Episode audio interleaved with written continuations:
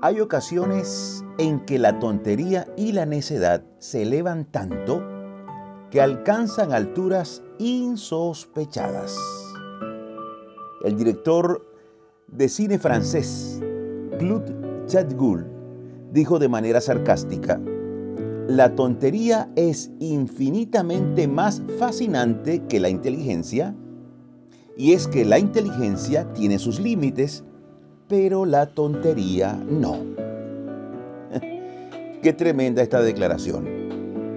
Y es que muchas veces por tonterías perdemos nuestra paz, perdemos nuestra efectividad y tantas otras cosas que perdemos en la vida. Y como seres pensantes debemos o deberíamos apostar más por la inteligencia que por la tontería. Y por ejemplo, ¿cuál sería una gran tontería de la cual deberíamos cuidarnos? Bueno, yo creo que una gran tontería es la preocupación. ¿Qué cosa tan inútil es la preocupación? ¿Sabes para qué sirve? Absolutamente para nada. Al menos no para nada bueno. Una persona preocupada vive siempre precargada. ¿Y qué significa eso? Bueno, significa que la carga del mes que viene comienza a cargarla desde hoy.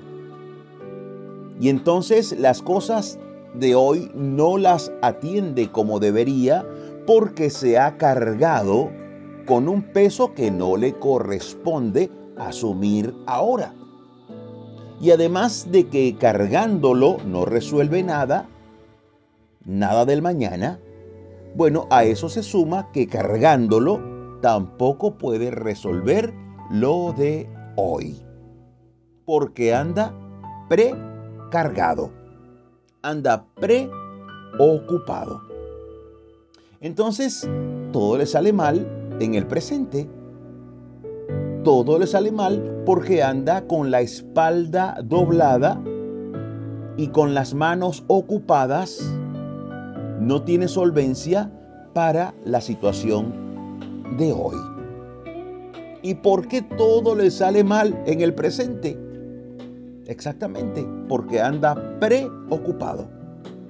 Preocupado con una situación que tendrá que enfrentar en un mes. Pero él anda ya cargado desde hoy. Eso es una gran tontería. Y la Biblia nos lo explica con una claridad impresionante. Está en Mateo 6:34. Dice así, así que no os afanéis por el día de mañana, porque el día de mañana traerá su afán. Basta a cada día su propio mal basta a cada día su propio mal. Así que ocuparse hoy del día de mañana es preocuparse.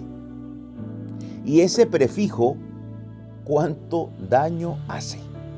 Ese pre, antes de ocupación, te roba la paz, te roba la tranquilidad del hoy. No te permite desempeñar bien el presente y te desgasta para el futuro.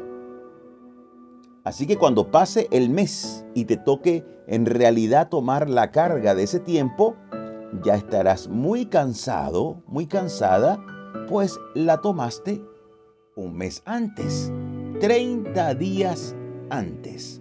Una carga innecesaria. Eso es una grandísima tontería. Eso es afán. Eso no es inteligente y mucho menos es sabio. Así que desde hoy digamos no a la preocupación y digamos sí a la ocupación. Digamos sí a ocuparnos en hacer bien lo que corresponde al presente, al hoy. Yo te invito a orar Repite por favor después de mí estas palabras. Señor, ayúdame a descansar en ti. ayúdame a vivir ocupado y no preocupado. Dame sabiduría para andar el día a día en paz, para andar en plena convicción de fe y esperanza. Toma mis pensamientos, Señor.